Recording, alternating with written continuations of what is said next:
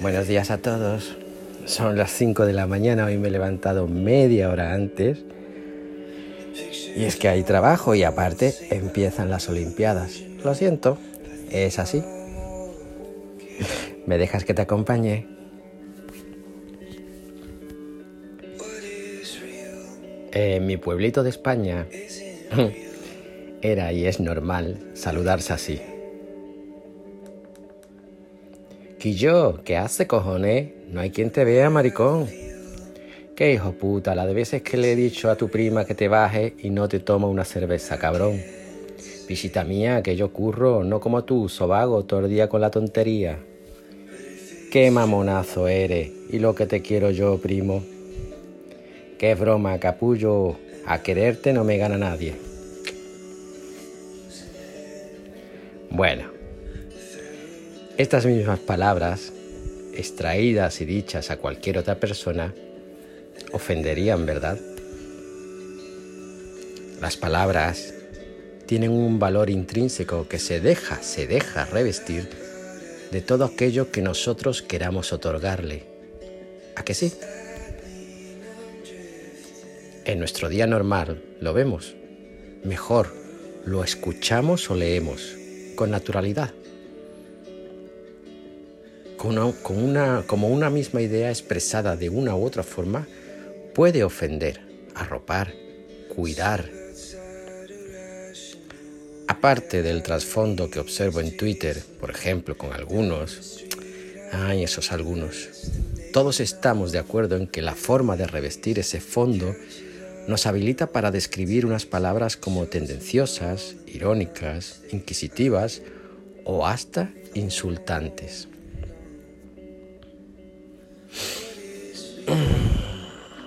el valor de la palabra y el valor de la palabra con mayúscula. Esa palabra con mayúscula que leemos, escuchamos, desmenuzamos, analizamos, contextualizamos, comentamos, interiorizamos, trasladamos, regalamos y a veces incluso hasta lanzamos según con qué ánimo. La palabra. Y hoy Jesús nos dice, vosotros estáis limpios por la palabra que os he hablado. ¿Nos damos cuenta? ¿Nos damos cuenta? ¿Realmente somos conscientes de lo que Jesús hoy nos dice? Qué hermosa es la palabra, qué grande, qué generadora de vida. Por la palabra el cristiano es y está, e invita a ser y a estar. La palabra es eh, bálsamo, es luz, es consuelo, es esperanza. La palabra lo es todo. Y en ese todo y con este todo el hombre se maneja torpemente. Tan torpemente que a veces deja de ser eso. Bálsamo, consuelo, luz, esperanza.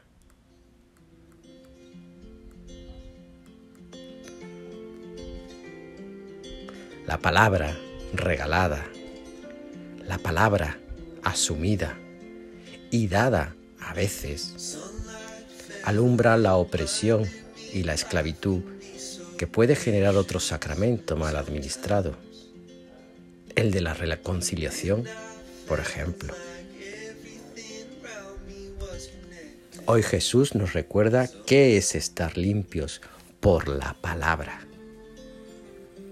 Quizás hasta de manera inconsciente hemos escuchado con atención la palabra. Hemos dejado que nos interpele, que nos pregunte, que ponga en duda nuestro fuero más íntimo e interno.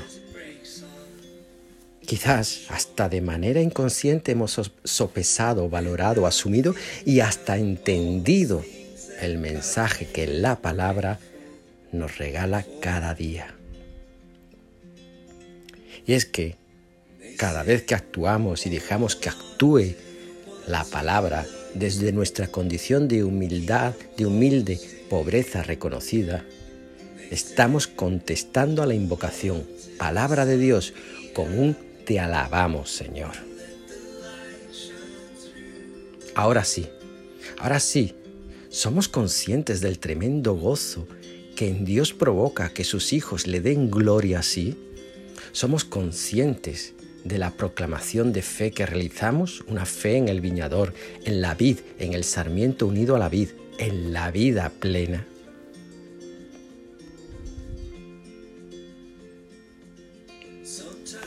En la Eucaristía, antes de escuchar la palabra, nos hemos declarado pecadores, pidiendo piedad con el yo confieso o con el Señor ten piedad.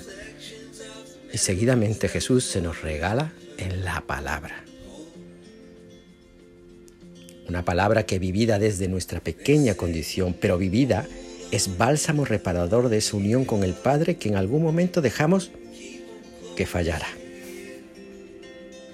Y hoy Jesús mismo, Jesús mismo nos dice, estáis limpios. Y con este estáis limpios nos unimos a Él. Con la humildad que Él mismo precisamente nos regala, nos unimos a la vid, esperanzados con ser podados para dar fruto, fruto en abundancia. ¿Se puede pedir algo más? ¿Hay algo mejor en esta vida que ser sarmiento de una vid de vida eterna? Es quizás el primer paso, pero el fundamental, estar con la palabra unidos a la vid, para que en la Eucaristía el vino transustanciado, transignificado y transfinalizado en sangre de Jesús nos haga partícipes del reino de Dios, primero aquí en la tierra y después en la vida eterna, en su gloria. Así quizás, casi sin tomar conciencia de ello, pasamos de lo material a lo inmaterial, de la vida terrestre a la vida eterna, de un más allá que se vuelve real y verdadero, como el cuadro que pintado al descorrerse el lienzo y deja paso al paisaje que le sirvió de modelo. Ese más allá que nos hace percibir aquello que no percibimos de igual manera que al mirar ese cuadro no sentimos el viento, el ruido, el olor de la campiña, el movimiento de la vida tras el paisaje. Un más allá, que más que habilitarnos como privilegiados, nos transforma en verdaderos hijos de un Dios que espera en su gloria a sus hijos, a todos sus hijos. Beber el vino, beber la sangre de Cristo, descorrer el lienzo y toparse de lleno con la realidad tal y como la crea, la mira y la ama Dios.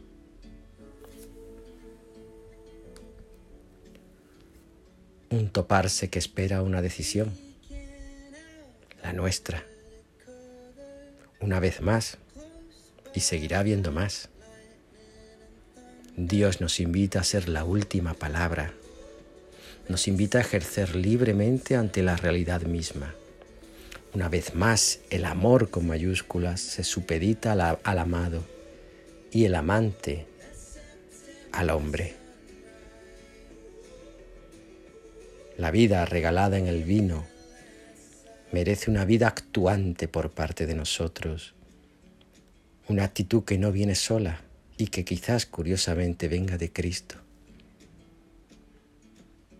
Si Cristo nos regala su sangre como fuente de vida, también nos regala su agua como manantial con el que refrescarnos.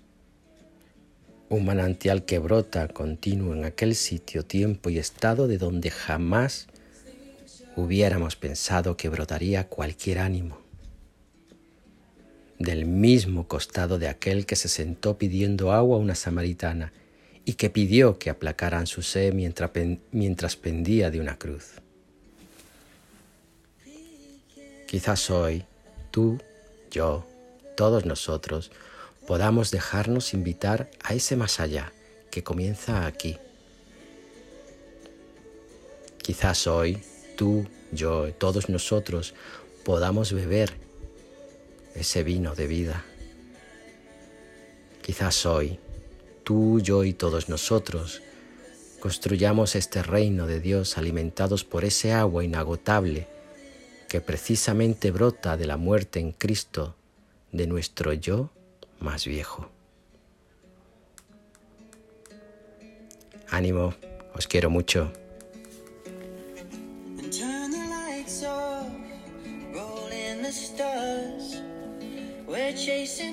dragonflies in your backyard.